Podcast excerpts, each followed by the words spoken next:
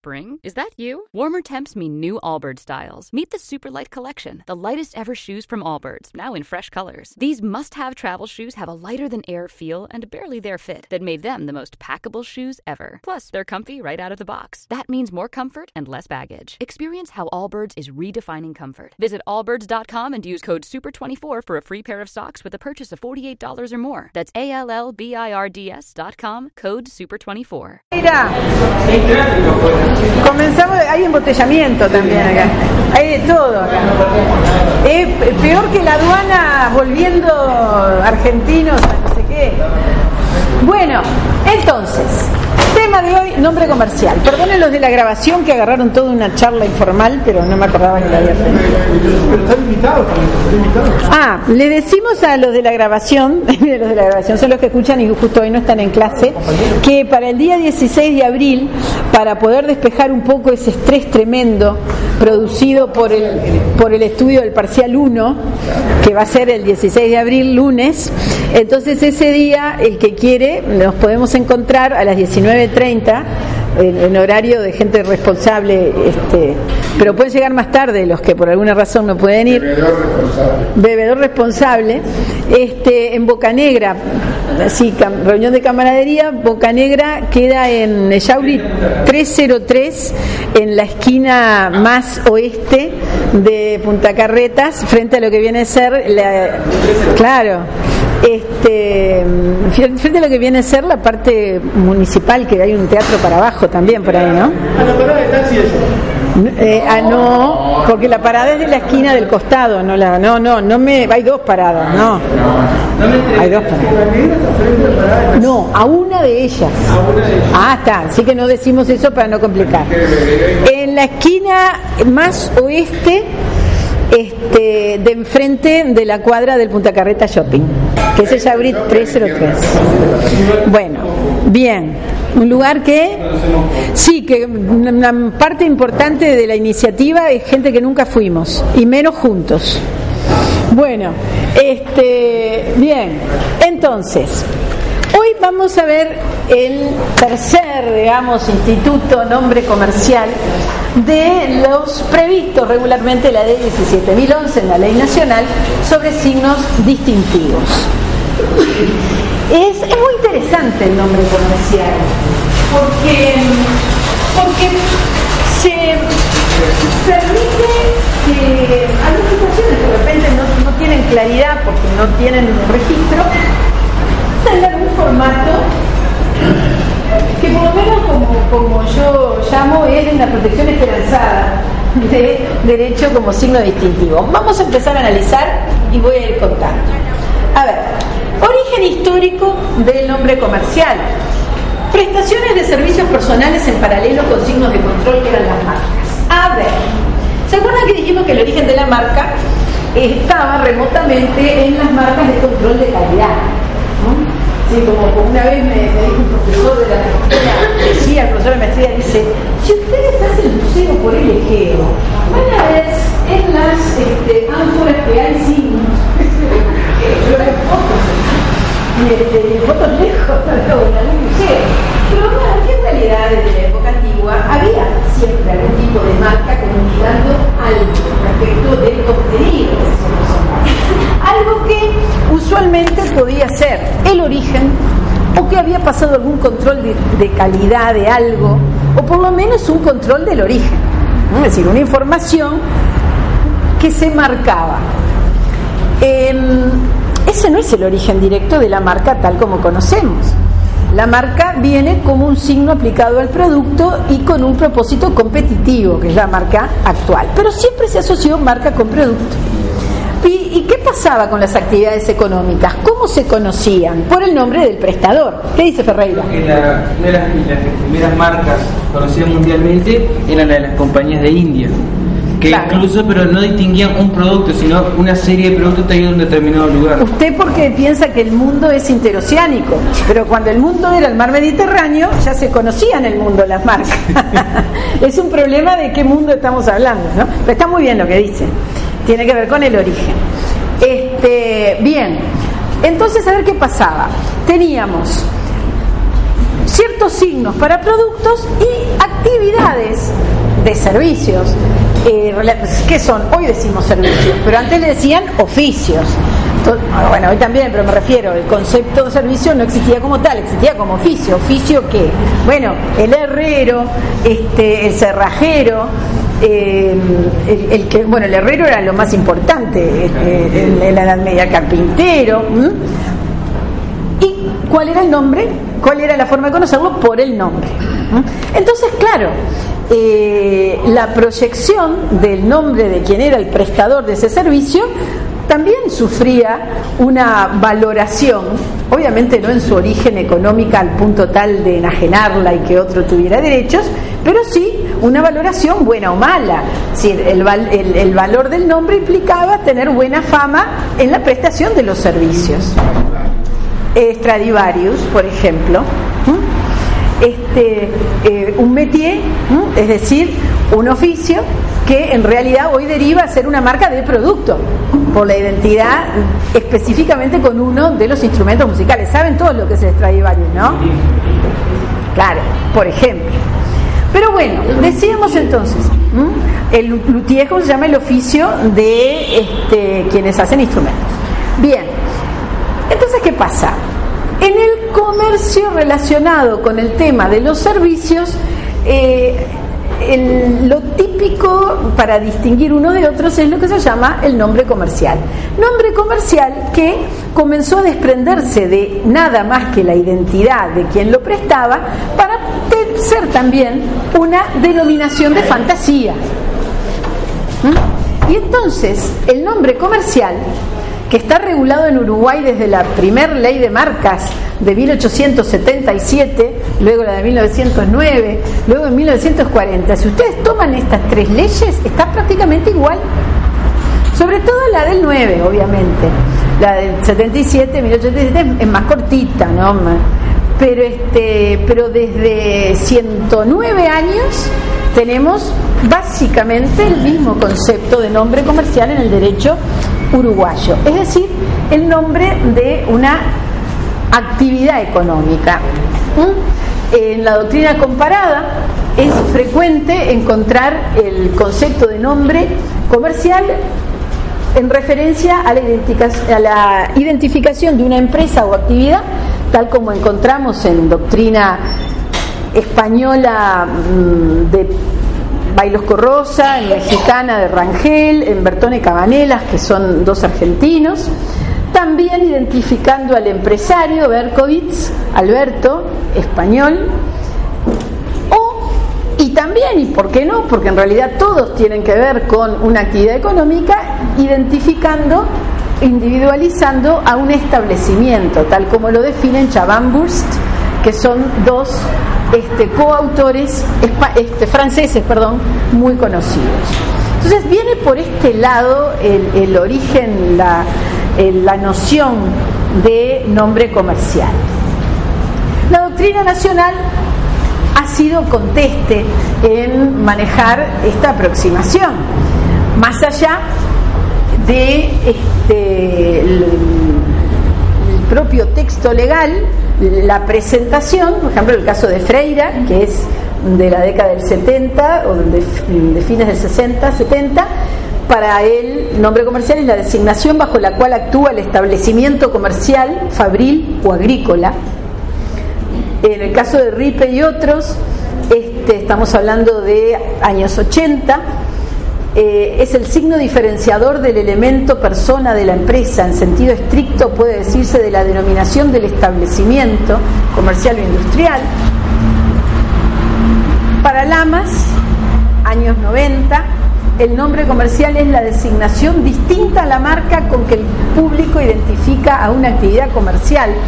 Y, es muy interesante tener claro que es la, la designación distinta a la marca, porque en realidad, por la evolución que tuvo el concepto de marca, también hay marca de servicios. Y servicios es lo mismo que actividad económica.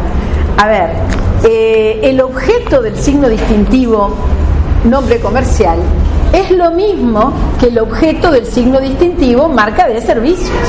Ahí, ¿cómo le va? Todo funciona con algún tipo de identidad.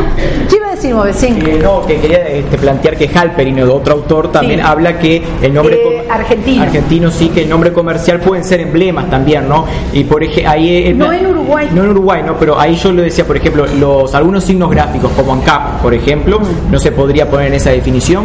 No, en nuestro país no, porque nuestro país habla de denominación. Ah, ¿Mm? Entonces, voy a poner el ejemplo de IPF, por ejemplo. claro, pero IPF las letras sí, Las el letras, emblema ah, no. Las letras, sí. Sí, Ferreira. Eh, ¿Cómo podemos hacer para distinguir más claramente marca de nombre comercial? No hay. Eh, en ese caso no hay. La- eh, cuando, ¿Qué pasa? Tenemos toda esta historia que venimos planteando, nombre comercial significa el- lo que hace alguien, de ahí se reconoce, y mar- el nombre comercial, perdón, tiene que ver con una actividad económica, fabril, agrícola o comercial, tiene que ver con un establecimiento comercial, que en definitiva es una actividad económica que se sintetiza con un nombre que se le pone a la, a la organización de los bienes, eh, a la empresa, sobre todo en aquellos derechos en los cuales hay un concepto de empresa que tiende a ser objeto de derechos. Bueno, eso es actividad económica. Y los servicios, modernamente también. ¿Qué pasa? El concepto de marca de servicios eh, en el derecho comparado aparece por primera vez en el año 44 en la Lanham Act norteamericana, aparece a nivel eh, de difusión. Luego en la década de los 60 empezó a hacer algo como que a nivel internacional se sabía que tenía que admitirse. En nuestro país se acepta la marca de servicios por un decreto del año 68. ¿Mm? Es decir, eh, arrastramos hasta el 98 una ley que no la incluía estructuralmente desde su concepto porque seguíamos con una ley del año 40, pero ya sin duda de qué correspondía. A nivel internacional, hablando de la marca notoria, aparece la marca notoria de servicios formalmente en el AFPIC 1994. Este, y hoy parezco una desubicada hablando de que no hace tanto la marca de servicios no se veía, porque nosotros hoy, y ustedes con más razón, porque son más jóvenes, pero nosotros hoy estamos metidos en una economía en la cual es usual hablar de mercado de servicios, los servicios se transan, los servicios se, se negocian, que no nos podemos pensar que un servicio no tenga una marca. ¿Por qué? Porque la marca lo que demoró históricamente fue en desprenderse del producto. La marca durante mucho tiempo fue la marca de- está, de- está arriba de él. ¿Y el servicio? No puede estar arriba del servicio. Y además, como venía del mundo de que los servicios los prestaba una persona, la asociación era el nombre persona y también el nombre. Pero ¿qué pasó? Pasaron dos cosas. Una, este, las comunicaciones que separaron todo, porque ya el producto es una foto en todo caso cuando se habla. Pero además sucedió otra cosa más en la lógica, y es que eh, las empresas comenzaron a prestar servicios, entonces contrataban gente para prestar servicios bajo una denominación social de persona jurídica. Entonces, el nombre comercial era la persona jurídica, que sí que empezó a separarse de la persona prestataria, prestadora, perdón, de la persona prestadora. ¿Mm? Entonces, este, yo qué sé, servicios de construcción ya no era que venía el constructor, servicios de herrería eh, ya no era que venía el herrero este, de la esquina, que viene también igual, pero me refiero, eh, no es eso. Entonces, ¿quién lo presta? La sociedad tal. Bueno, entonces, si se desprende, podemos usarlo como marca y no se puede. Tiene distintos, este, va a ver que hay distintos regímenes jurídicos en el Uruguay en particular, pero del punto de vista de qué, eh, de cuál es la relación signo-objeto, de marca de servicios y de nombre comercial es la misma, o puede ser la misma. ¿Mm? Bien. Eh, vamos a ver que puede haber otro alcance abarcativo de cosas, pero en última instancia siempre encontramos un objeto de- del fenómeno comunicación, signo-objeto, idéntico. Bien, ¿qué dice la ley uruguaya? Artículo 68. La ley de marcas 17.011 de septiembre de 1998.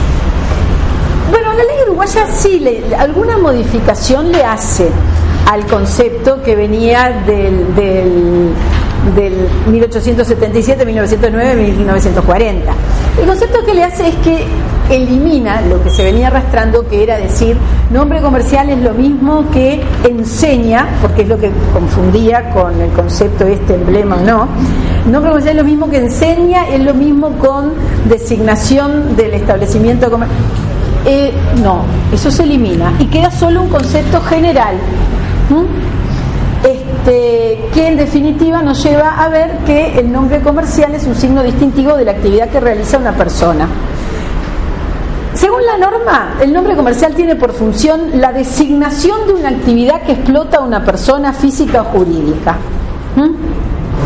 Además, lo que surge también de la norma es que la misma actividad no puede desarrollarse por dos personas físicas o jurídicas que la designen con el mismo nombre comercial. Pues vamos a ver la diferencia con el tema marcario. Este, en definitiva, dando vuelta, porque no hay una definición de nombre comercial, sino una este, descripción de qué se puede este, denominar nombre comercial, es un signo eh, distintivo de la actividad que realiza una persona con fines comerciales, dice la ley. Los legisladores, es decir, en el estudio de la este, historia de la discusión legislativa, los legisladores dicen, bueno, se dice comercial por decir económico, incluye agropecuario, industrial, extractiva y otras. Lo dicen así textual en la comisión, vayan y miren. De modo que comercial no quiere decir solo la intermediación. Comercial es toda actividad de comercio en el sentido no estrictamente jurídico, porque si no es eh, venir a encadenarnos al concepto de acto de comercio, please. ¿Mm? Este, no es esa la idea, no la fue. Y yo me pregunto, si no fue la idea, ¿por qué dejaron comercial y no pusieron actividad económica y chao? Pero bueno, nada, son esas preguntas que uno. O sea, que en otra por ejemplo, los actos que hablamos en la que no era acto de comercio, la, lo de las frutas y lo Claro, claro. Pero sin embargo, nombre comercial para eso da. Porque es amplio. Por ejemplo, la, la, la naranja que apuntó Claro, no, pero yo qué sé, la feria, el kiosco del Quintero que viene a la feria de los domingos de Pinamar, que él cosecha y vende lo que él cosecha. Del Quintero que yo le compro los plantines para la huerta, que es lo que hace él solo en la huerta. Tiene una cantidad de plantines y, lo que cosecha lo vende ahí. Eh, puede tener, eh, y yo compro, y una pila, mire que... Este, yo, ¿Ese señor puede tener nombre comercial? Sí, ¿Es un acto de comercio lo que hace? No. ¿Por qué? Porque coloca en el mercado de su propia, este, su propio trabajo, por decirlo así, de algo que está expresamente excluido. ¿Comprendido? Bueno, pero igual, hubieran puesto económico, che, bueno, no importa. Uno no puede pretender tanto. Este, en definitiva, en el derecho uruguayo el nombre comercial se puede caracterizar como propiedad industrial, signo distintivo de actividad económica, regido por el principio de libertad.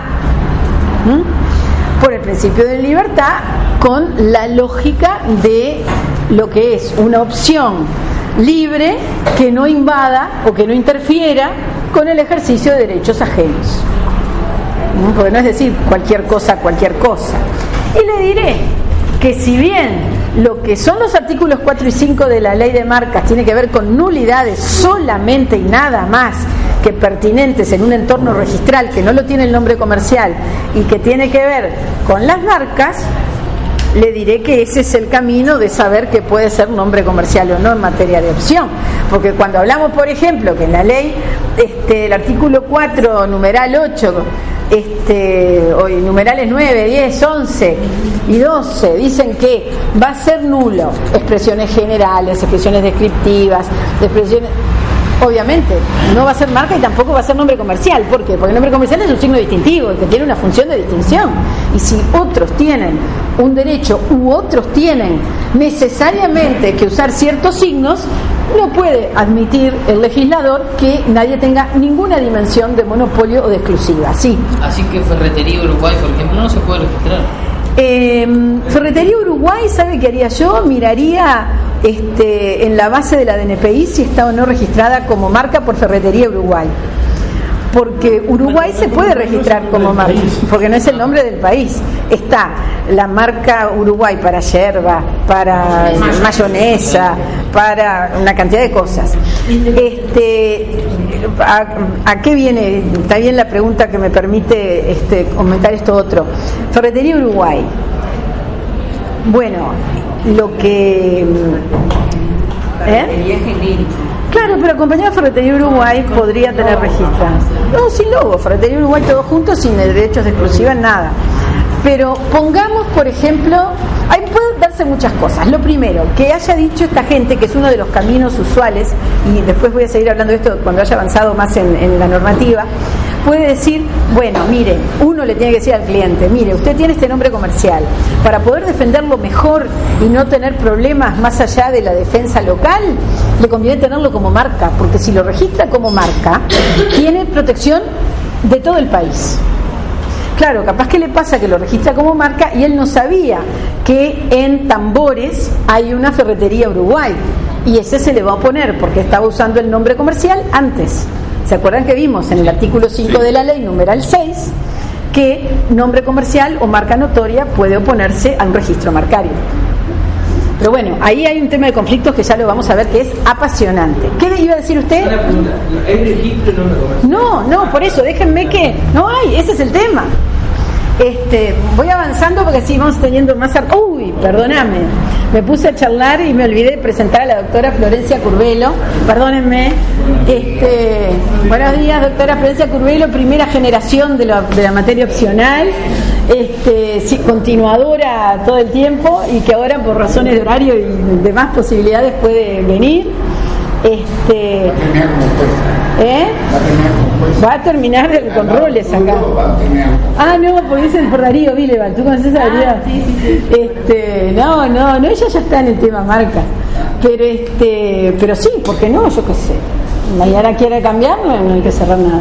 No, pero digo, en la actividad de gastronomía del 11 de abril, que es gastronomía sin gastronomía, es jurídica, este, también uno de los que habla va a hablar Manuel Graña sobre la parte de innovación tecnológica y en un caso, que también es de la primera generación. Ah, no, hay muchos que van quedando. No sé si, claro, en el grupo de la materia opcional también tenemos estudiantes de, de la segunda y de la tercera y que muchas veces hacen comentarios. ¿Eh? Ay, no escuché lo que dijo. La primera José de de la doctora. Ah, este, no, no, no le haga caso. No, porque es un tema del evento social, por- eh, es un estudio de denominaciones de origen que están haciendo y es una denominación Rosé d'Anjou, pero no le haga caso. Este, Solo para entendidos. sí, no, ahora ya le explico. Vi. Este, bien. El primero es de ella que se lo va a regalar a usted. Ah, ahora sí entendí. No, no, la doctora tiene que dar el No. Sí, no, no, no. Bueno, a ver, seguimos. Nombre comercial. Signo distintivo de una actividad económica, ya sea comercial propiamente dicho, como agraria, industrial de servicios o cualquier otra actividad productiva que tiene lugar en el mercado. Eh, el fundamento del sistema nacional es el uso para la adquisición del derecho. ¿Mm? Esto implica que es cuestión de prueba quién usó primero. ¿Mm? No siempre se sabe. ¿Cómo se va a saber? No se sabe en el Uruguay, imagínense en el mundo, que tampoco se sabe, este, quién empezó a usar, o si hay alguien que está usando el mismo nombre que estoy usando yo hace tres años, si ese empezó antes o no, hasta que no se conocen. Porque al no haber un registro, como en el caso de las marcas, no hay un- una base para poder consultar precedentes. Hoy por lo menos está Internet, pero... Los agentes sí, sí, pero si es el nombre de alguien que lo registró como marca o algo, como para que lo cuide, si no, no. De modo que es muy poco lo que hacen ahí. No hay plazo de duración del derecho. ¿Por qué? No es como la marca, que dura cuánto tiempo. Diez. Diez años indefinidos. Exacto, renovables indefinidamente. Acá usted comienza a usar el, el nombre comercial y ¿qué, qué iba a decir? Si es un nombre comercial, ¿verdad? Está en actividad. Sí. A resultarse, por ejemplo, eh, positiva, que tiene Una forma de prueba. Sí, sí. Yo sugiero, usualmente sugiero que cuando los comerciantes, personas físicas, arrancan este, registrándose en el 521, se sigue llamando, no me acuerdo nunca, porque este, cuando, cuando se inscriben en la DGI, que pongan el nombre de fantasía, porque por lo menos tienen un, un sello con una fecha cierta de que con ese nombre ahí dijeron que era de ellos. El punto es que lo que hay que probar es el uso, porque si dicen y no lo usan, eh, tampoco, pero eso ayuda cuando hay uso. Es decir, hay, hay que una serie de cosas ir, este, Pero no necesariamente no, no, no, pero sirve como para por lo menos decir, bueno, mire, pensé. una forma de usar es decir es mío y además hay que refrendarlo con el uso, pero es algo que puede, no, pero yo lo manejo como también como, como un índice, pero lo que hay que probar es el uso. Doctora, pero Señor. el uso no tiene también su limitación, porque cada tres años, lo- no sé. ¿Qué tiene cada tres no, años? pregunto, cada tres años lo uso una vez. No, Bueno, depende de qué negocio sea. Este, hay negocios que un kiosco tiene que ser continuo el tema uso. Pero si estamos hablando de actividades, por ejemplo, de temporada y de aquellas temporadas en las cuales hay cierto público y se venden esos autos de 800 mil dólares, bueno, ahí no me van a pedir que le pruebe que tengo abierto un localcito este, frente a la Facultad de Derecho. ¿Eh? Por los profesores pensaba, evidentemente. no, digo, este depende, ¿no? Depende. Pero en general el uso, el uso eh, está asociado al concepto de actividad comercial. La actividad comercial, ¿qué dice del comerciante? Que estamos hablando de alguien que se dedica profesionalmente a ello. ¿Qué significa la profesión? Eh, bueno, habrá que ver. Pero lo que, lo que a veces hay ciertas dudas, y también es un tema de prueba, es cuándo se extingue el derecho. ¿Por qué? Y bueno, porque puede perdurar algún tipo de, valores este, en, ciertos nombres que en, circunstancialmente no se estén usando. A ver, por ejemplo, ¿cuál es el principio general? Se adquiere por el uso y se pierde cuando no se usa. Porque es absurdo que alguien que usare eh, dos meses una denominación como nombre comercial, luego diga más nadie en el Uruguay nunca más puede usar este nombre comercial. Es decir, a ver, si yo voy a sostener que la falta de uso no extingue el derecho, eh, voy a hacer algo tan absurdo que es más fuerte que la marca, porque si la marca se extingue cuando el registro ya no está, quiere decir que entonces si es nombre comercial este, no tiene límite. Así que como, como eh, la, la- mira que lo han sostenido también, este, como la expresión este, contrapuesta tan ilimitada tampoco funciona, este, bueno, pensemos cuando se piensa que se deja de usar. Este, dejar de usar significa desaparecer de toda referencia. Y a veces puede haber que permanezcan con un valor. Bueno, entonces habrá que ver si el adoptar algún nombre que ya no existe, que no tiene eventualmente un dueño, no sé, por ejemplo, Manzanares. este Manzanares. ¿Manzanares es apellido? Puede ser apellido que alguien por ahí tenga algo para defender. Este, yo estaba pensando, no, por- porque mm, pensaba por ejemplo el restaurante El Águila, que ya no está como Águila. Pero creo que los los La gran familia, pobre marino. ¿Cuál? Pobre marino. pero no es marca, yo la verdad que no, no lo tengo verificado. Este, te- quiero poner algo Morini, usted dice No, Morir apellido. Morir es apellido, y puede venir alguien que diga el apellido y yo lo pienso seguir usando. Y me... Es decir, hay que, para poner un ejemplo- sí. Pero el águila, yo recuerdo que los sucesores del negocio, que físicamente y era de. El águila, ¿saben qué restaurante era? Era un re- London, París. Bueno, digamos London París, pero el águila, no, la que la mayoría acá no tiene ni idea de que es el águila por edad. El águila era un restaurante que era el sumum de, de decir qué lindo fui a comer. No, no fuera el más caro, pero era fino. Donde está Rara Avis hoy, al lado del Teatro Solís. Entonces, yo me acuerdo hasta hace 25 años, o 26, 24, bueno, 25 pongamos, este, estaba el águila. Entonces uf, fue a cenar el águila, fue a almorzar el águila, que como era ahí medio la. Época estudiantes. Este, antes de eso. bueno, decía, este, había más caros que el águila, no era, eh, pero era un tema. Entonces, ese. Claro, era, era lujoso, era francés. ¿Mm? Y, y además las comidas tenían nombre francés. Entonces eran. Este, no, ¿a qué voy? Igual hacían milanesas también. Pero este. Milanesua. Pero hacían.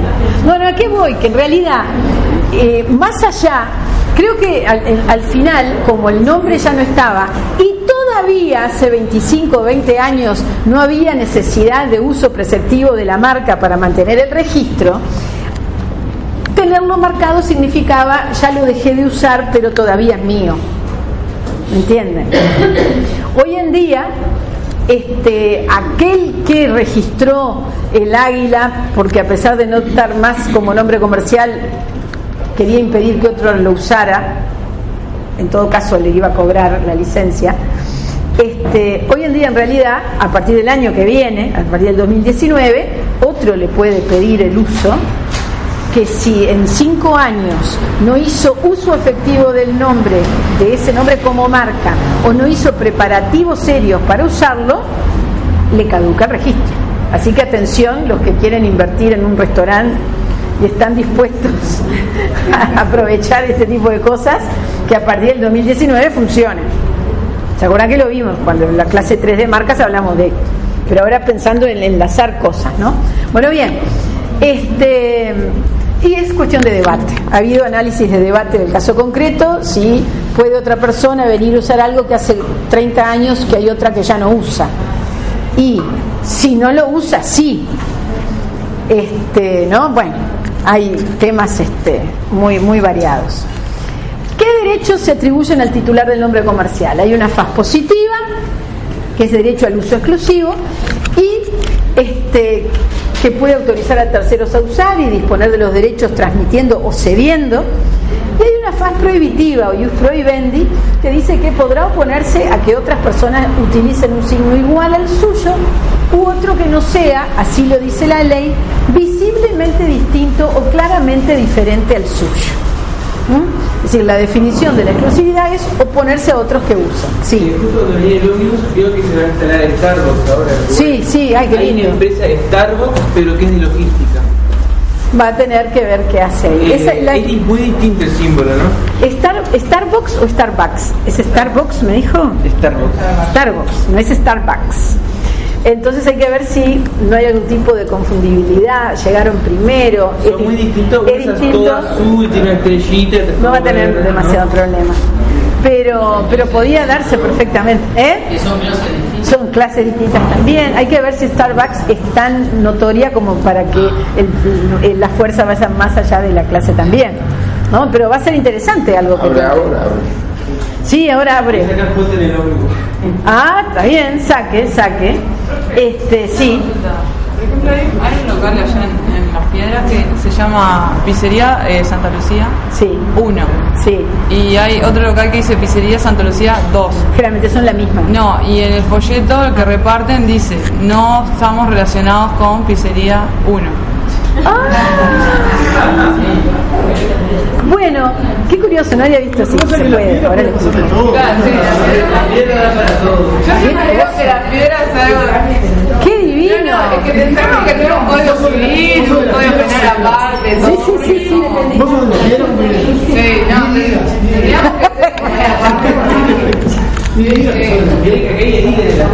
¿Quién, está, ¿Quién es Edil de las Piedras acá?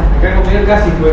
Ah, así que él puede hacer el Código Civil de las Piedras perfectamente. hágalo, escúcheme, hágalo mejor que, que Puchimón, ¿eh? La independencia. Yo no sé cómo usted entró en esa, porque él está compitiendo con aquel grupo allá para ver quién tiene más protagonismo. Yo- no, yo le doy protagonismo a todo, ¿vio? Así que yo entro en todo lo que me dicen, absolutamente. Bueno. Más de 150 Sí, años, ¿cuál? Parolacha, la Parolacha. ¿Cuál? La Parolacha, la Parolacha. Está en Buenos Aires, Sí. en Puerto Madero. No tiene nada que ver. Nada que ver, pero tienen un Bueno, que que no tenemos nada que ver con la parolacha de Roma. Pero, a ver, Argentina, Harrods, que hubo, hubo sentencias. En Argentina, Harrods de principio del siglo XX.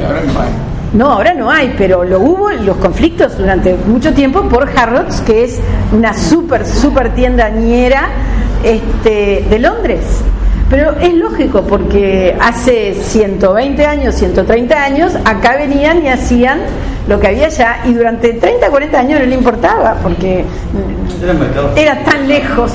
Pero después, cuando el mundo empezó a ser cada vez más chico, ahora, yo qué sé, hasta en Suazilandia que abran un, un Harrods, enseguida hay un escándalo y le dan la razón, porque hoy sí funciona todo esto, este, porque se entiende por, por el mundo pasó. Ahora, ahora, ahora vamos, déjenme que avance un poco y vamos a ver más casos y vamos a tener un par de argumentos que quiero dar para poder discutir esto. Eh, ¿Qué pasa con el tema de la coincidencia de nombres comercial? Debe admitirse la existencia de dos personas que utilicen el mismo nombre comercial, personas físicas o jurídicas, cuando se trate de situaciones en las cuales haya diversidad de giros o actividades, bueno, está, eso es obvio, en ese caso no. No haya concurrencia entre los operadores aún ante identidad de actividades y haya caducado el plazo de accionamiento judicial de uno y otro. A ver, ¿qué sucede? No tenemos base registral, es decir, el derecho del nombre comercial no puede definirse como un derecho de todo el territorio como es abarcativo el de la marca, porque la concede el Estado para todo el territorio. Entonces. ¿Cómo se analiza si puede haber coexistencia entre dos actividades económicas del mismo rubro de operadores distintos y que no están relacionados como Santa, como Santa Lucía 1 y Santa Lucía 2? Bueno, a través de los grandes principios de la competencia desleal. Es decir, hay desviación de clientela, hay engaño al consumidor, hay un propósito específico de confusión. ¿Quién dijo algo? Arrimarse, como se dice en materia de Claro, marcas. porque en realidad el 2, eh, obviamente que vino después. Bueno. Y, y- y todo el mundo confundía uno con el otro. Bueno, a ver, el punto, yo, yo ignoro el caso. Digo, porque no las voy a ir en cualquier lugar a sacar fotos porque me encantan. Este, ah, sí, por favor. O me sacan una foto. sé si- Me le saca una foto y lo manda al grupo, al, Sí, lo voy a, lo voy a ver. lo sube al, al, al grupo de la, facu- de la esta, la opcional. Gente las piedras muy coloradas. Bueno, este, decía, em, puede darse, a ver, pensemos, ¿cuántas tiendas los amigos conocen? ¿Cuánto bar plaza hay en el Uruguay? ¿Cuánta parrilla Don Pedro puede haber? Don lo que quiera, alguna que se repita. El rancho, ¿cuántos ranchos? Con baile y sin baile. Este, pero digo, a ver, y conviven. ¿Y por qué? Porque si, si yo estoy acá en la facultad, digo, vamos a llevar plaza, iremos al de acá de la Plaza de los 33, no al de Plaza Colón, ni al de Plaza Pando, ni al de Plaza Colonia. ¿Mm? Entonces, ¿qué pasa? Que hay un poder, sí, de ese derecho de exclusiva, pero como no tiene una base nacional respecto de la vigencia de ese derecho, esa exclusiva va a tener la fuerza del alcance de la actividad propiamente. ¿Qué pasa con esto? Que si bien es algo interesante para los, los negocios en desarrollo cuando empiezan, claro, evidentemente eso puede llegar a una traba de un crecimiento o de una expectativa de alcance nacional. Y porque si yo me llamo Bar Carlitos y, quiero hacer una licencia de Bar Carlitos, porque estoy bárbara acá en Montevideo, en la figurita, donde tengo el Bar Carlitos, y, y tengo a mi cuñado que en el cerro quiere hacer otro Bar Carlitos, y yo le doy la tecnología y decimos vamos a tener la marca y juntos, y Claro, pero resulta que si vamos a registrar la marca, hay Bar Carlitos en Canelones, hay otro en Tupambaé y algún otro más que no sé dónde hay. Este, y tienen ya un derecho que puede ser, como vimos, este, una causal de oposición o de anulación de la marca Carlitos para la clase 41 o 42, no me acuerdo, gastronomía. ¿Mm? Y bueno, entonces, ¿qué pasa? Que mucha gente hace eso. En cuanto tiene un nombre comercial que elige y que, y que le gusta, lo registra como marca. De última, puede, está manteniendo ahí una expectativa de crecimiento, de desarrollo, a un costo que no es tan complicado, cada 10 años paga, no sé si 10 mil pesos, una cosa así, está hoy un poco más así. Este, bueno, para un emprendimiento cada 10 años pagar 400 dólares no parece tanto como para decir con esto puedo tener una identidad y, y tengo unas posibilidades que si no se me destruye como negocio. ¿Mm? Entonces, volviendo al caso Santa Lucía Estaba 1, mirando- Santa Lucía estaba- 2, estaba mirando que ahora la puse en el parque. Ah, lo cambiaron el nombre. Ah, bueno, es lógico. La puse en el parque. Cambió el 2.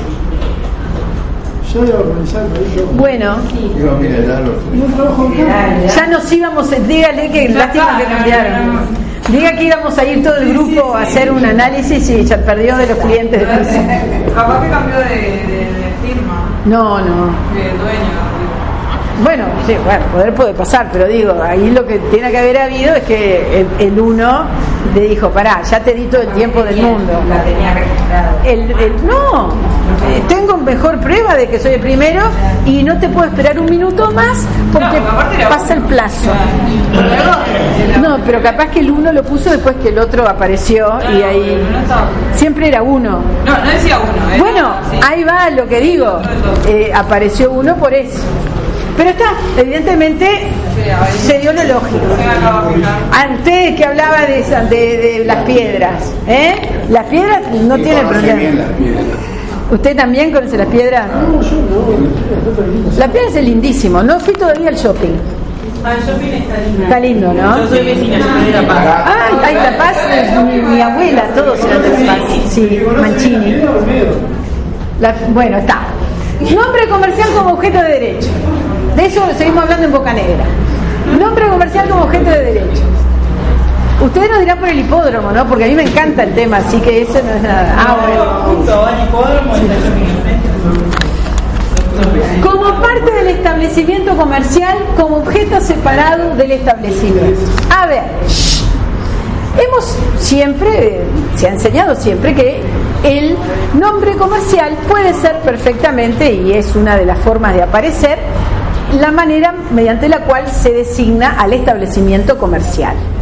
¿Mm? Entonces, en doctrina nacional se ha planteado, este, puede haber una, un mercado, un escenario, una cesión de derechos, una enajenación de los derechos del nombre comercial que está en un establecimiento comercial.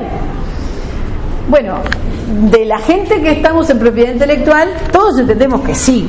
¿Por qué? Primero que nada, porque desde 1877 en nuestro derecho se reconoce al nombre comercial como un instituto distinto de la marca y distinto de lo que es el nombre de la persona que está en el establecimiento comercial.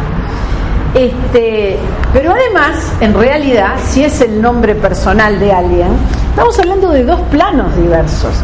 Supongan que este, tengo una actividad económica de algo que se llama el negocio Beatriz Bugallo. ¿Mm? Y bueno, y me va muy bien y yo quiero venderlo y salir de ahí y a, y a los que compren les va a gustar mantener los signos de identidad, Beatriz Bugallo. Si yo confío en los que compraron y no me molesta, porque también está el tema, espere, Beatriz Bugallo y vaya a saber qué es lo que hacen después, ¿no? Pero, pero hay, hay momentos en los negocios que el nombre que está es de tanto tiempo atrás y del bisabuelo, del abuelo, que ya no hay una relación de identidad con la generación nueva, ¿no? Este, bueno, nada más lógico que se separe la persona de ese nombre suyo que fue tratado como un objeto de derecho desde cuando esa persona existía. Claro que cuando el negocio es grande ya hace rato que se registró como marca. ¿no? Y ahí tenemos el... No, no llega siempre el problema del nombre comercial ahí. Por eso como discusión ha sido siempre bastante teórica. Como la, la especie y la familia Esperanza que estaban. Bueno, no, pero la especie es la especie. No, no se llama Esperanza. No, no, pero ¿te acuerdas que cantaba? el- Sí, no, yo me acuerdo todo. Ahí hay una identidad de, de esperanza con la especia, pero no hay un problema de nombre comercial esperanza que es el apellido de alguien, Claro, sí, porque siempre fue la especie. Yo me refiero cuando lo que se conoce, no, no, no sé. Sí, pero no. Este, lo que yo me refiero es cuando el nombre comercial es el nombre del fundador. ¿Mm? Es- ¿Mm? Nombre apellido, el- es el, el apelativo que lo identifica en su vida civil. En los, bueno, en, la profe- en, en las actividades que tienen que ver con las personas. Por ejemplo, los diseñadores, las diseñadoras, yo siempre sugiero, elija una marca que incluya su nombre, pero regístrelo como marca. Por más que un tiempo lo pueda usar para que no quieren gastar, claro, cuando la gente es startup es mucha plata, 20 mil pesos. Mm, mm, Total 25, pero hágalo, porque primero que nada, para elegir un, un nombre comercial o una marca, si no quiere tener el nombre suyo, va a tener mucha gente que puede estar usando eso mismo y que no sabemos quién, porque no sabemos, porque no hay cómo saberlo. Este, de modo que ya poder arrancar con algo fuerte, poner algo del nombre personal es importante. Me acuerdo viene una me dice, yo quiero poner a mi línea de ropa Michi, porque todos la conocen por el sobrenombre Michi. Le digo, bueno, pero Michi no es el nombre que yo le digo que le puede dar esa fortaleza, porque Michi puede haber muchos signos Michi por Michis o no Michis. ¿no? Sería mejor Michi Bai y el nombre de ella. Claro, este, y registrarlo como marca. Siempre. Porque luego las líneas de diseño, la- las líneas de productos de la ferretería o de lo que sea, usted puede ponerle alguna marca de ocasión o lo que sea, pero la fortaleza de que va a tener una suya y usted la va a manejar como quiera, se la da la una asociación en las clases específicas, se la da siempre esa asociación. Puede dañar bastante ningún Bueno, según, según, según, según cada uno, según el tipo de clase de, de la actividad principal. Pero bueno, volvemos a esto. Nombre comercial como separado del establecimiento, incluso cuando el nombre comercial tiene que ver con el nombre de la persona física. Del punto de vista de la protección internacional, hay un artículo, el artículo 8 del Convenio de la Unión de París, que dice que el nombre comercial será protegido en todos los países de la Unión sin obligación de registro, forme o no parte de una marca de fábrica o de comercio. Es bastante fuerte esto. Y este, en muchos, muchos países del mundo el nombre comercial se registra. Y en muchos de estos países donde se registra el nombre comercial, se registra a nivel local, no a nivel nacional. En la comunidad autónoma, en la región, en, la intendencia, por decirlo así. Es decir, se maneja este, también en un sentido de, menor desarrollo. Este, no distingue eso, este artículo. Acá entonces, ¿qué puede pasar? ¿Cómo funciona esto? Que viene un señor que tiene el nombre comercial, por ejemplo, yo qué sé, qué nombre comercial, este, Santa Lucía para pizzerías. Resulta que viene un señor de San Isidro, Argentina, que hace 58 años que tiene el nombre comercial Santa Lucía para pizzerías, viene al Uruguay y se instala. ¿Eso quiere decir que va a oponerse a los que hace 18 años que usa Santa Lucía en Uruguay? ¿Puede funcionar así? No. Es en todo caso previo a que haya un derecho constituido, este, que no haya implicado nunca un tema de aprovechamiento. Y por eso es complicado, como yo les decía antes, este, en ciertas afirmaciones cuando uno quiere generalizar respecto de la protección, porque hay que ver siempre caso, caso, caso concreto. Y ha habido históricamente en Uruguay 5, 6, 7 sentencias relacionadas con nombres comerciales extranjeros. Pasa algo que ahora está en la legislación europea, desde la última reforma de- del 90 y pico, 94, y que acá no tenemos, que es el concepto de nombre comercial notorio. Mm, No es lo mismo un nombre comercial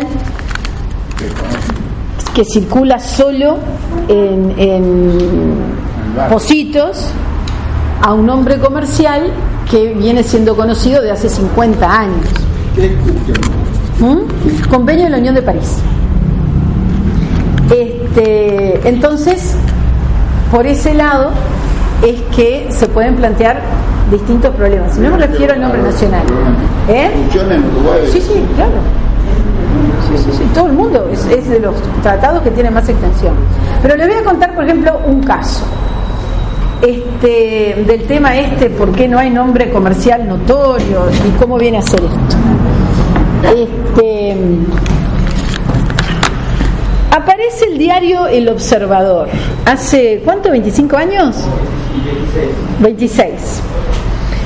Este, marca El Observador específicamente para este documento. Primero era el observador comercial, creo. Bueno, el observador. Y resulta que tres, cuatro años después, que ya estaba ahí en el observador circulando, digo, diario además con vocación de circulación nacional, ¿no? Decir, resulta que después recibe una acción de nulidad la marca por un pequeño diario, pequeño instrumento periodístico gráfico, dicho por el abogado que hizo el tema del observador, un pasquín, este, que circuló antes de que existiera el registro de la marca del observador y el producto, el observador, que circuló en Guichón. En Guichón. Y este y podía perfectamente probar. Es como, como yo qué sé, eh, nosotros en ahí, yo vivo en Pinamar, en Pinamar Salinas está la pulga. La pulga es donde uno lee cuando necesita electricista, es decir, cuando quiere comprar la pulga, la pulga, la pulga. Bueno, me imagino, y es muy conocido ahí, es decir, nadie que vive ahí en los últimos 10, 11 años puede ignorar a la pulga.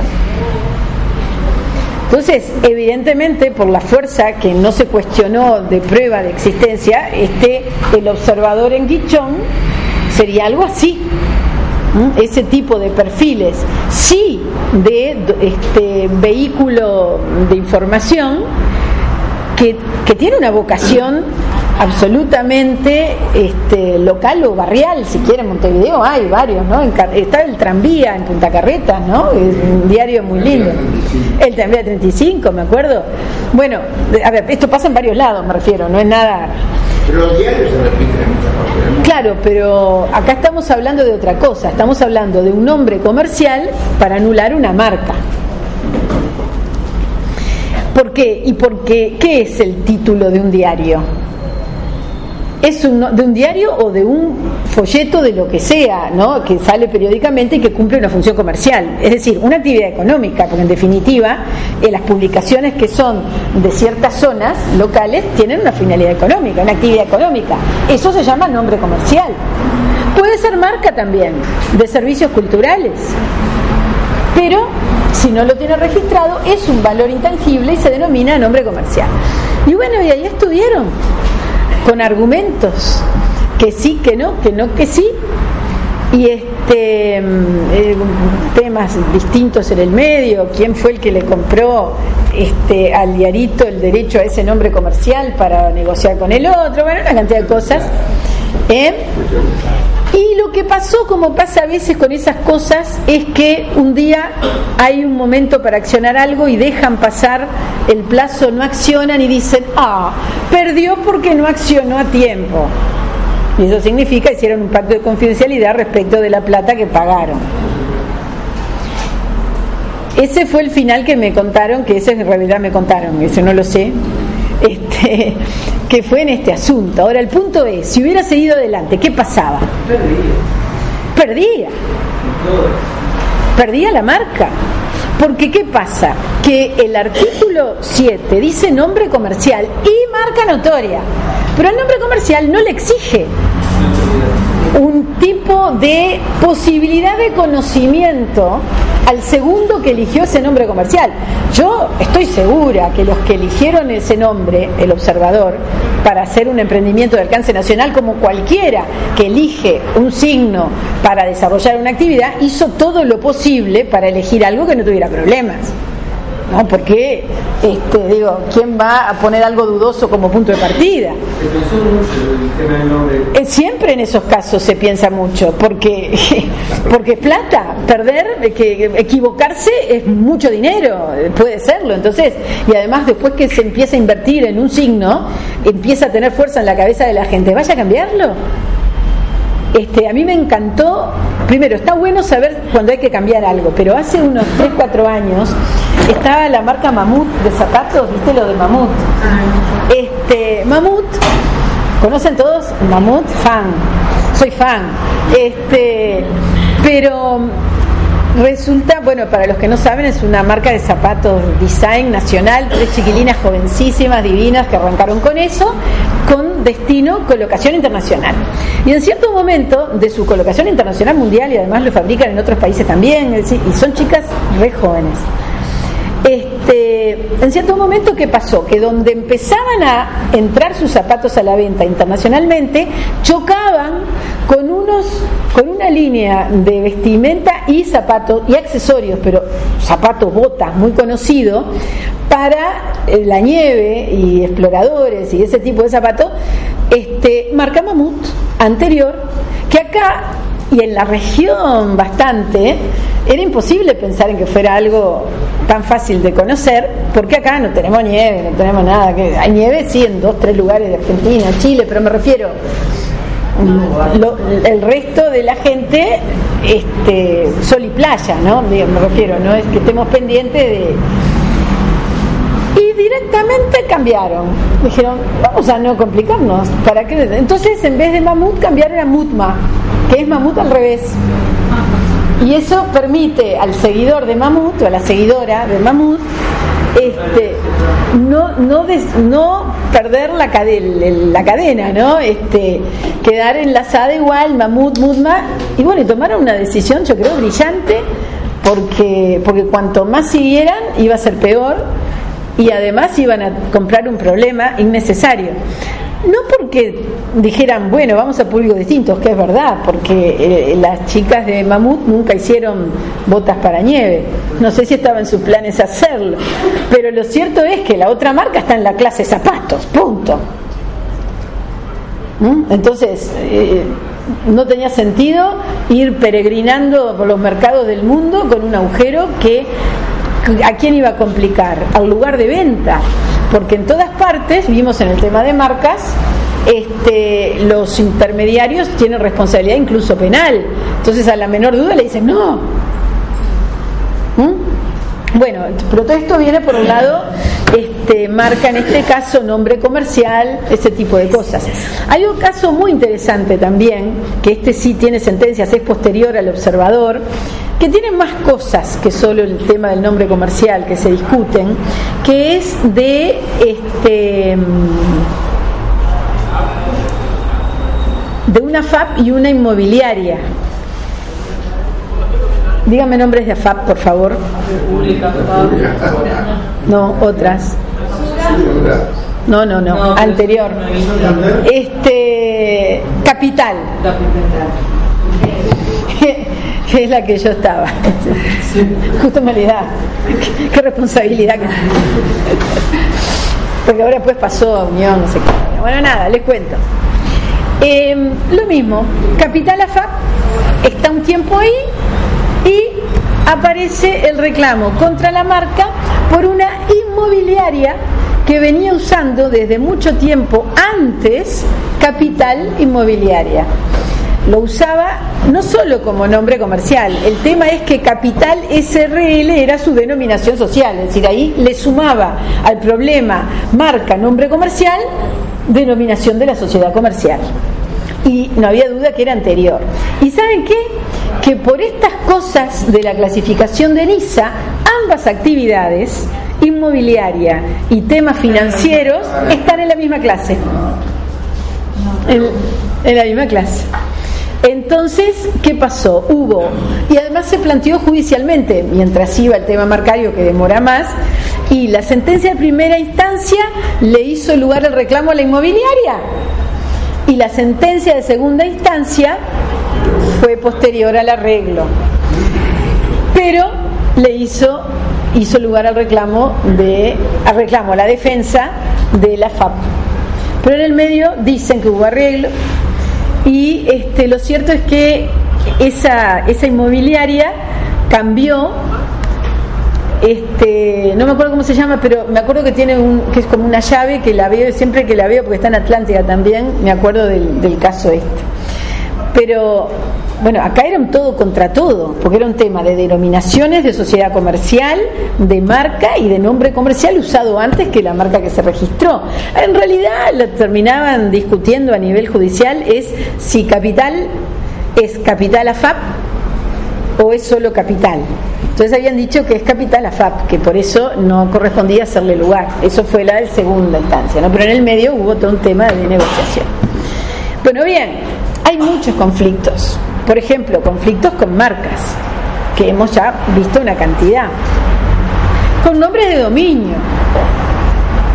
¿Mm? Bueno, con indicaciones geográficas. Una de las preguntas que hay en los temas que puse en los planteos para esto es este, las indicaciones geográficas en los nombres comerciales cómo se maneja este, el tema. Y bueno, es muy interesante, porque si yo le llamo, eh, supongan que, que, que, voy a poner una, que tengo una fábrica de carteras, yo soy de Pinamar, y lo llamo carteras de Pinamar. Yo puedo ponerle, si llego pronto le pongo la marca carteras de Pinamar, si hay otra marca de carteras va a tener derecho a decir abajo hecho en Pinamar no le va a poder como marca sin derechos carteras de Pinamar. Puedo tener el nombre comercial, carteras de Pinamar. Vamos a decir, no lo protegí como, protegí como marca, es mi nombre comercial, carteras de Pinamar. Sí. Ahora, claro, si alguien de Rivera va a poner el negocio carteras de Pinamar, bueno, ahí es clarísimo. Ese nombre comercial lo que hace es confundir por identidad. Y si pone Pinamar carteras, también. ¿No? ¿Por qué? Y bueno, y sí, porque este, sobre todo si no es de Pinamar. Si no es de Pinamar, seguro. El problema viene con el Pinar, que ahí la confusión sería justificable. Pero bueno, este, como ven es todo muy casuístico. Denominaciones sociales. Ah, en, en marcas y denominaciones la razón social ya no existe como concepto, es denominación social por la ley 16.060. Razón social este, sigue existiendo en, en, la DGI, más o menos, nada más. No se habla de razón social. No. Se habla de. Porque la razón social sabe. como una. como un registro. No, pero eso sirve de prueba. Porque prueba de, de tiempo. Pero que pasa que si yo tengo una denominación social y no uso como marca de producto esa expresión, a lo sumo puede estar hablando de marca de servicios. Hay que ver. Espere, espere. ¿Cómo? Sí, siguen diciendo razón social. ¿Por qué? Eh, según qué consulta pueda estar firmando, todo el mundo tiene una visión, porque la casuística depende. Pero lo que yo digo, porque es así el tema. Pero lo que yo digo es que, este, para redondear, espere, antes que decir, razón social, ¿qué pasa? Que las sociedades fueran personas jurídicas, que es decir, antes del año 48 en el Uruguay, el nombre de una sociedad personal se integraba por el nombre de los socios y era una razón social, porque no había persona jurídica. De ahí viene el concepto razón social. Y cuando empezó por una ley registral a tener en el Uruguay la sociedad comercial, personería jurídica, se sigue usando el concepto razón social porque estaba. Cuando en el año 89, con vigencia en el 90, arranca la ley 16.060, eso se corrige. Y dicen, ya hace más de 40 años que tenemos que las sociedades comerciales tienen persona jurídica. Técnicamente no podemos hablar nunca más en el Uruguay de razón social. La ley 16.060 habla de denominación social. La DGI lo deja. Pienso que tal vez pensando que puede haber sociedades de hecho, sin entrar a, a, saber si son comerciales o civiles, que pueden tener los nombres y ahí servir. Pero el concepto ya no es correcto para sociedades comerciales. Sí. De eso no sabía yo que es de 1060 era. Faltó el día que lo vimos en clase, Bertón. De la, sí, sí, eh, hace años. Hace años. Eh, antes de la razón social, fulano, Pedro López de Social. Sí, claro. Y, Y compañía, decía. Denominación del Mm. No, no, no. Antes así. Sí, pero antes del año 48. Sí, claro. No, no, de que la denominación del sistema, La denominación social sí. no, denominación solo. La razón social, la razón, no, no. Usted puede ser, este, tener una sociedad que diga José Pérez y Juan Carrau, sociedad anónima, eso es denominación social. Es decir, lo que antes se llamaba razón social, como es persona jurídica, Y el nombre fantasía sistema. claro que existe ¿Cómo qué? denominación social. Ah, de fantasía. Claro, todo es denominación social. El artículo 12 de la ley 16.060 dice se puede elegir libremente. Y hasta el 98, la ley de marcas, que en ese momento regía, que era la del 40, decía, nombre comercial es en la denominación social, razón social, estable- este, enseña del establecimiento o emblema del establecimiento. Pero eso se eliminó también, para hacerlo también más prolijo técnicamente, en la ley de marcas del 98. Y se dice, nombre comercial, actividad económica. Entonces, sea lo que sea, si es actividad económica, es nombre comercial. ¿Mm? Bueno, el rótulo de establecimiento o la enseña de establecimiento es lo mismo. Y sí, puede ser. Pero claro, si la enseña es figurativa, no es el concepto de nombre comercial. El nombre comercial es una designación, lo dice la ley, artículo 68, en el Uruguay, designación que se utiliza, y designación significa palabras, letras por lo menos. Puede ser una sigla, pero estamos hablando de letras. ¿Mm? Y bueno, con denominaciones de entidades que no son de índole económica necesariamente, pero hay en el fondo siempre actividad económica, pensando en ONGs, una asociación civil. ¿Mm? Y bueno, y sí, y hay una cantidad de conflictos. A ver, ¿qué puede ser nombre comercial? Por ejemplo, el nombre que tiene un buque. ¿Cómo se llama esto? Carlos Federico que cruza este un buque. ¿Puede ser un nombre comercial?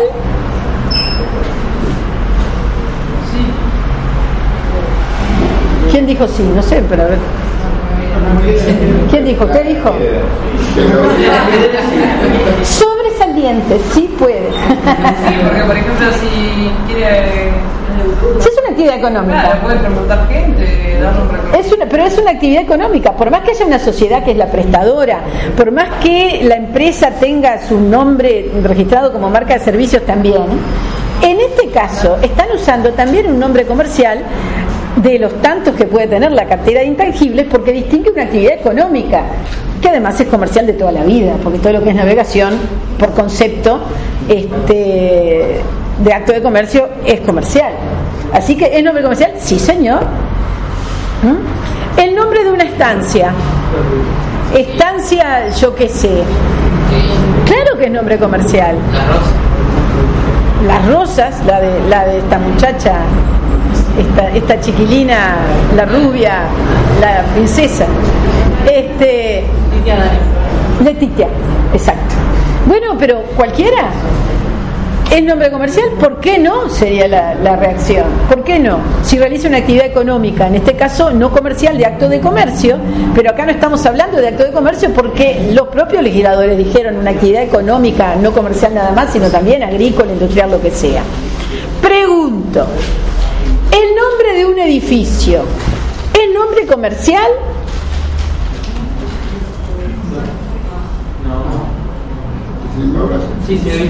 Pregunto nomás. ¿Y no se venden los apartamentos del edificio? ¿No lo hizo alguien con una finalidad de colocación en el mercado? ¿Eh? Y bueno, pero identificación al mercado significa signo distintivo. No tiene una finalidad publicitaria de cierto latente menor, si usted quiere, o mejor dicho, que no es tan usual en nuestro país tanto, pero yo todavía este, uno todavía recuerda ciertos nombres de edificios que son señeros.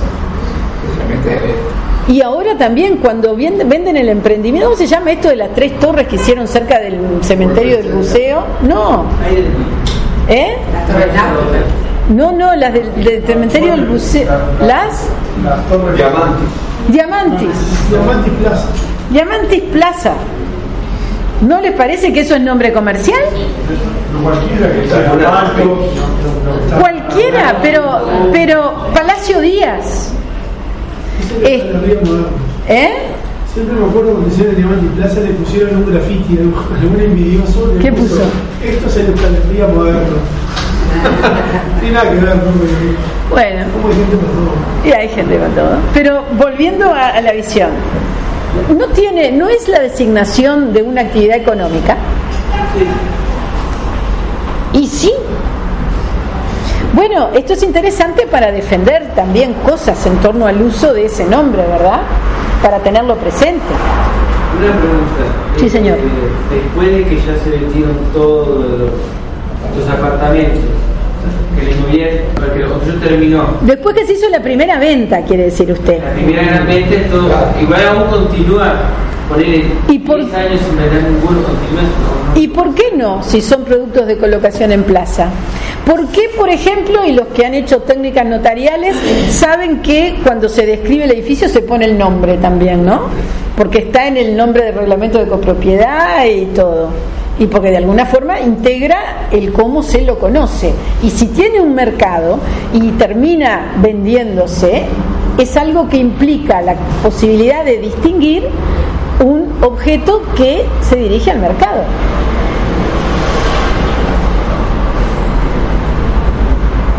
De modo que, ¿por qué Diamantis Plaza es fácil verlo como nombre comercial y por qué no el edificio Acevedo? Vamos a decir que no.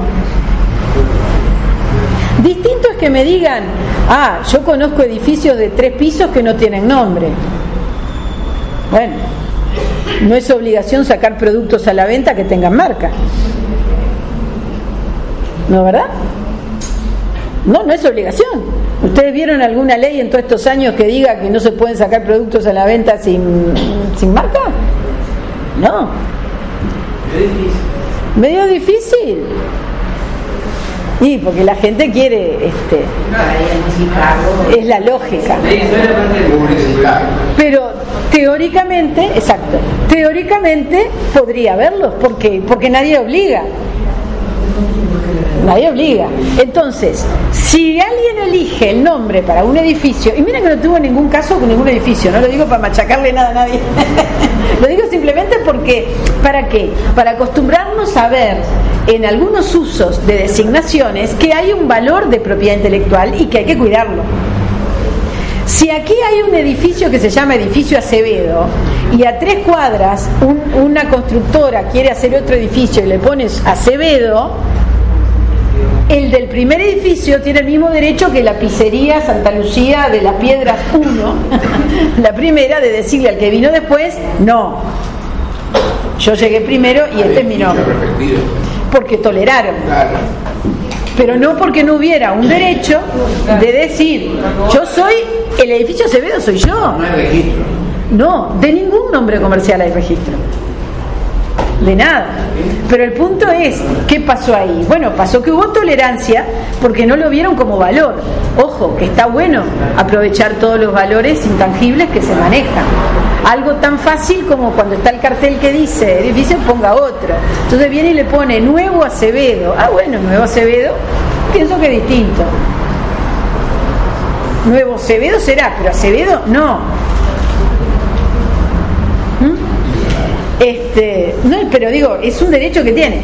¿Qué sucede? ¿Cuál, cuál es el plazo de caducidad del ejercicio de una oposición al uso del nombre en el conflicto nombre versus nombre? Cinco años. Entonces, si yo tengo un nombre comercial eh, en lo que sea y sé que hay otro que lo tiene, que hasta puede estar haciéndome competencia y yo dejo pasar cinco años y no realizo las acciones que me corresponden, bueno, está, caducó. Actualmente sí, era distinto en la legislación anterior, ni lo voy a decir, bueno, vale la pena, pero actualmente son cinco años. Cinco años objetivos. ¿eh?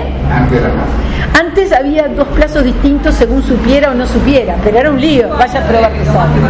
No, cinco años, dice la ley, es un plazo de caducidad. Sí, eh, a ver si lo, si lo- creo que tengo acá el 69. Este, no. Este, cinco años. ¿Y por qué cinco años? Y no dice desde que conoce o no conoce. Y bueno, porque si en cinco años no lo conozco, quiere decir que no está en el círculo de lo que me puede hacer daño. Y más o menos estás obligado a saber siempre.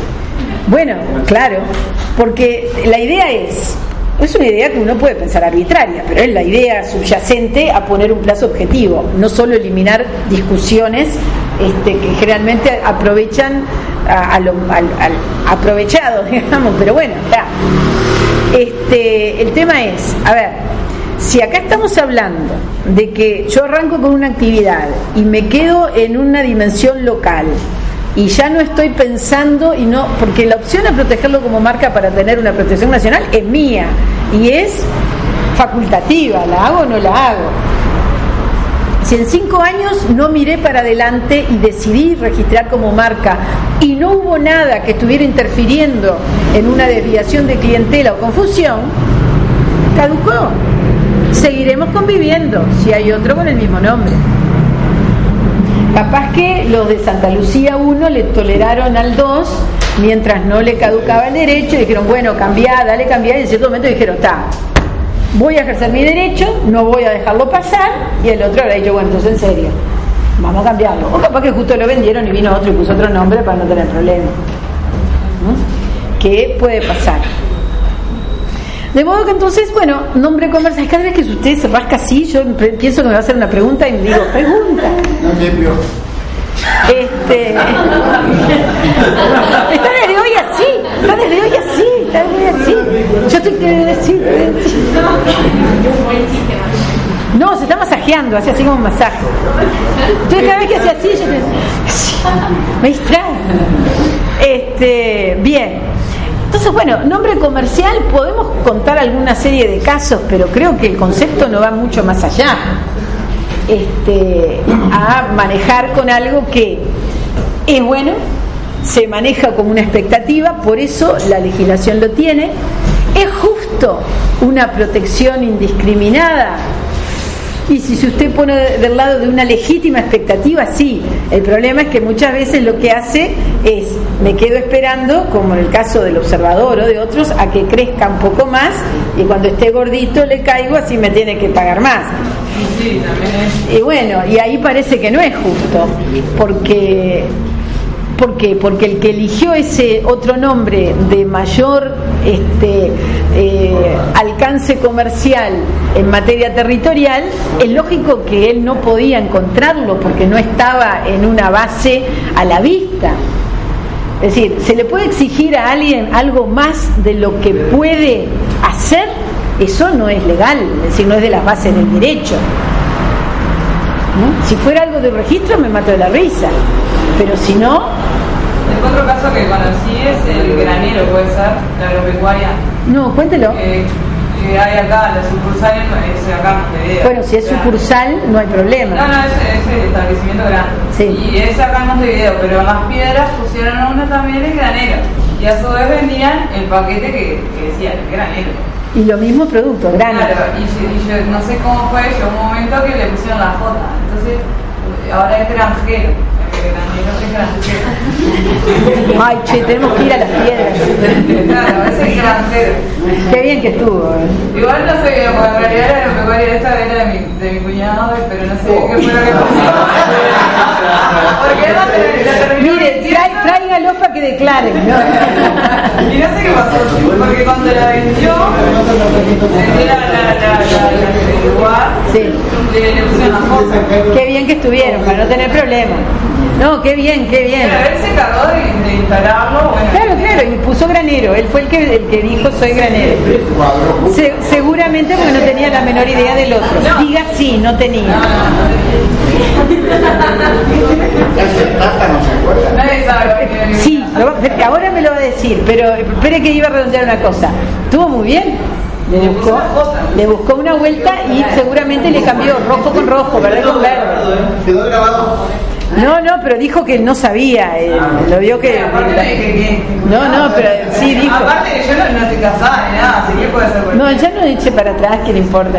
Pero igual lo importante es que usted dijo que no sabía, que mala fe no había y que ya se superó. Claro, ya se fue algo de. Está, pero, pero es interesante cómo le, le buscaron la salida. Muchas veces hay salidas, salvo que a veces haya algún tipo de tolerancia por, por homonimia. Este, por Creo que ejemplo, no tuvieron conocimiento tampoco. Bueno, yo qué sé, si son del mismo, a ver, si son del mismo rubro, me, cuesta pensarlo, pero vamos a no dejar nada de. Este, no, pero sí a decir una cosa, Singer, por ejemplo. Singer, acá en 18 de julio, un Singer de toda la vida. ¿Eh? No, no, del, negocio de comida, de todo, Singer. Pere, Pere, que les cuente una cosa que les aseguro fue de casualidad. Pere, Pere, que no solo en las piedras hay casos, yo tengo uno también. Este, no, no, un caso que de casualidad me enteré, pero les aseguro que no fui. Este, Singer hay uno de toda la vida que vende unas cosas bárbaras, de granos, de cosas. Me acordé cuando dijo granos, todo acá. Acá en 18, a 2, 3 cuadras de acá. Y cuando yo vivía acá en Montevideo, a la vuelta de mi casa se instala Singer, que vendía también productos alimenticios, este, muy buenos, este, ahí en escocería, eh, sí, en escocería y Luis de la Torre, entre Luis de la Torre Aguilar, pero más hacia Luis de la Torre. Bueno, yo me acuerdo que hasta saqué fotos de los dos para poner en clase, y yo mostraba en clase y decía, bueno, yo monimia, pero no sé, yo me sentía medio atrevida porque un día estaba comprando en el Singer escocería, que yo a veces iba a comprar ahí, y, no quería preguntar nada yo, porque ¿qué pasa? Que a veces cuando uno pregunta, ya- yo- la gente dice, ¿por qué me pregunta? Porque tiene cara de abogada, porque uno sin querer eh, muestra cara eh, está bien. Bueno, pero entonces yo estaba un día comprando y otro señor le pregunta. Y, le, y claro, yo dije, no, no, voy a saberlo, voy a saberlo. Entonces le dicen, ¿usted es el mismo Singer que el de 18 de julio? Y el señor, que estaba el dueño, que es un señor muy bien, que también por eso no quería preguntar, para no quedarnos, este, le, dice, no, somos primos, pero no tenemos problema, porque él sabe que estoy acá, yo soy Singer, no tenemos exactamente lo mismo, y los dos usamos Singer. Así que eso por lo que dice uno, ¿no? No sé, la versión del otro. no. Pero este, igual, yo reitero que yo soy testigo que escuché de uno, del otro no escuché, pero me parece que es verdad, porque hace tantos años que conviven. Pero lo cierto es que uno fue después que el otro hacía mucho tiempo que estaba, ¿no? Es decir, en, en algún momento hubo algo de, de- de que tuvo una decisión y que tuvo que comentarla. Y este, y en ese caso, bien podría, si no hubiera sido alguien que tenía el mismo apellido y que había una relación de tolerancia o de permiso, no sé cómo fue, de todas maneras de admisión, ahí obviamente siendo otro, acción. Porque en realidad Singer para venta de ciertos productos de esos de almacén que uno guarda, no sé qué, es muy, muy, muy, muy conocido. ¿Mm? Y cuéntelo de Tata, que yo le agrego comentarios a lo que usted iba a decir. Usted lo sabe mejor que yo. Pero quiero que lo cuente usted si yo descanso. No, Tata cuando se está aquí no estaba cerca, a 30, 30 años por lo menos. ¿Cuál Tata? La... Tata, No, porque está Tata Con- Consultant, están los otros Tata, los, los hindúes. Ah, no, pero Yo pensé que venía con ese también. Usted viene con. No, ese Tata hace, hace 50 años. Sí. Festejaron 50 años. Sí, festejaron 50 años. Sí, sí, el tiempo adelante. vino, este, vino con nombre de Casa Tía, Claro, que era que estaba en Argentina. como Argentina. Está así, ¿no? Casa tía. Pero, bueno, pero era la misma Ah, ¿la cambió ya? Era la misma gente. Sí, eran los mismos. Sirios eran. ¿no? Y Sí. ahí en la, en la Plaza Libertad, la esquina en el sur, este, en el rinconcito, ahí había una tiendita que se llamaba Casa Tía Tito Cheto. Ah, Minuto, minuto, tendría 20 metros cuadrados era mucho. ¿no? Y bueno, entonces se opuso inmediatamente, o casi inmediatamente. Y claro. Y fortuna, lo mandó al diablo incluso. Y cambió el nombre, sí, sí. Una cantidad de cambios de nombres que hay, país, país, lugar, lugar, obedecen a, yo no te voy a pagar todo eso que me pedís. Eh, obedecen a, no es razonable que pidas tanto. Y entonces no tiene nada. Por querer mucho no tiene nada. Este, en definitiva, ¿no? La tierra no existe más. Claro. Y se fundió como un- pasa con el ciclo de muchos negocios. Este, no, pero Tata es interesante, es un caso interesante como marca también, porque acá es una marca notoria, pero también en la India Tata es marca notoria, pero que pasa que llegó a esta región la Tata India después que fue marca notoria nuestra Tata. Entonces son dos notoriedades que tienen que convivir. Sí, pero Claro, pero si, porque acá tiene negocios en clases distintas, pero siendo marca notoria, este, la, la vocación es voy por todo, ¿no? Pero bueno, pasa que a veces las marcas notorias tienen que convivir, ¿no? Ay, autostata. Hay autos Tata, sí, sí, sí, hay mucho producto. Este, muy bien. Y pasa que, que también, este, bueno, hay en, otros idiomas problemas con la expresión, porque yo Tata y todo eso, que también ha generado pronunciamientos de jurisprudencia. Bueno, bien, de nombre comercial, creo que básicamente no se me ocurre qué, qué más decir. Así que pienso que podemos terminar la clase de hoy. ¿Por qué están así para terminar? ¿No quieren quedarse 5 o 10 minutos más? Este, es muy interesante también el concepto de nombre comercial, sobre todo por, por, por ver qué, va, qué hay más allá y los problemas que puede tener. Entonces, en definitiva, hoy a un cliente hay que decirle, bueno, mira, no sé si hoy querés hacer ese gasto, que, que estás en desarrollo y tenés un nombre comercial, pero no descartes arrancar con un registro de marca de servicios. Es más, chequeaste que esté registrado como marca porque podés tener un problema. Y eso ustedes ya saben que pueden entrar por dnpi.gov.i a la base de marcas y poder ver si hay o no una marca por esa. imprescindible la intervención de abogado. No, no, no. Los interesados en el sistema nacional pueden hacer los trámites. En otros países no, pero en el Uruguay sí. ¿Por qué hay tanta gente tanta gente? Porque dinamiza mucho este, ser agente porque hay menos temas de presentación de documentos, de poderes, porque tienen un control. Este, tiene un know-how más, pero nadie este, impide al interesado hacer el registro. Y además no es nada complicado, vio que se presenta y se hace. Pero bueno, este, hay porque el saber es una faceta de la profesión. Pero además porque en nuestra ley, que no en otros lados, los abogados, por el hecho de ser abogados, solamente van y se registran como agentes y ya son agentes. Mientras que otras profesiones, inclusive escribanos, tienen que hacer un examen para ser agentes. Entonces, si usted mira la lista de agentes que está online y que está en, en el boletín siempre, está lleno de abogados. Este, que no quiere decir que sí, quiere decir que saben. De. Por se- hay que pagarla, como todos. Sale mil dólares más o menos. Este, pero no hay que hacer examen ni nada. ¿m? Sí, sí, sí. No hay que pagar, eh, cada tanto han dicho de pagar cada dos años para mantener el registro, pero, pero no lo hacen. Bueno, porque el registro de rematadores hay que renovarlo, pero el de agentes no.